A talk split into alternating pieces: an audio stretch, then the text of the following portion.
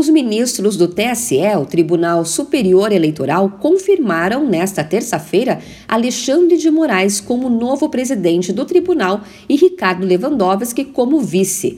Na abertura da sessão plenária, os integrantes do TSE fizeram uma votação simbólica para cumprir a formalidade de indicar os ocupantes dos dois cargos. Alexandre de Moraes fez um discurso de oito minutos. Ele destacou a importância da democracia e da justiça eleitoral e ainda chamou a atenção para o papel dos eleitores. Nossos eleitores e nossas eleitoras merecem esperança esperança nas propostas e projetos sérios de todos os candidatos.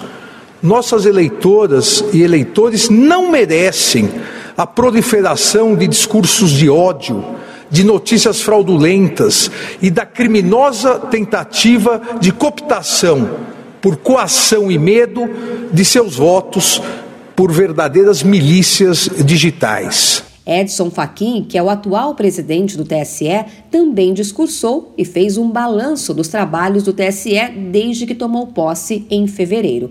Fachin voltou a indicar o diálogo como o único caminho para eleições tranquilas. O diálogo e o trabalho conjunto produzem invariavelmente os melhores resultados para a República que almeja paz e segurança nas eleições. A justiça eleitoral contará com a temperança e a sabedoria para navegar nessas águas que reclamam neste momento firmeza e serenidade. A cerimônia de posse de Alexandre de Moraes e Ricardo Lewandowski está marcada para o dia 16 de agosto. O TSE é composto por sete ministros titulares. Três deles são do Supremo Tribunal Federal e somente eles podem ser presidentes da Justiça Eleitoral. Dois ministros são indicados pelo Superior Tribunal de Justiça e outros dois são advogados indicados pela Presidência da República. De São Paulo, Luciane Yuri.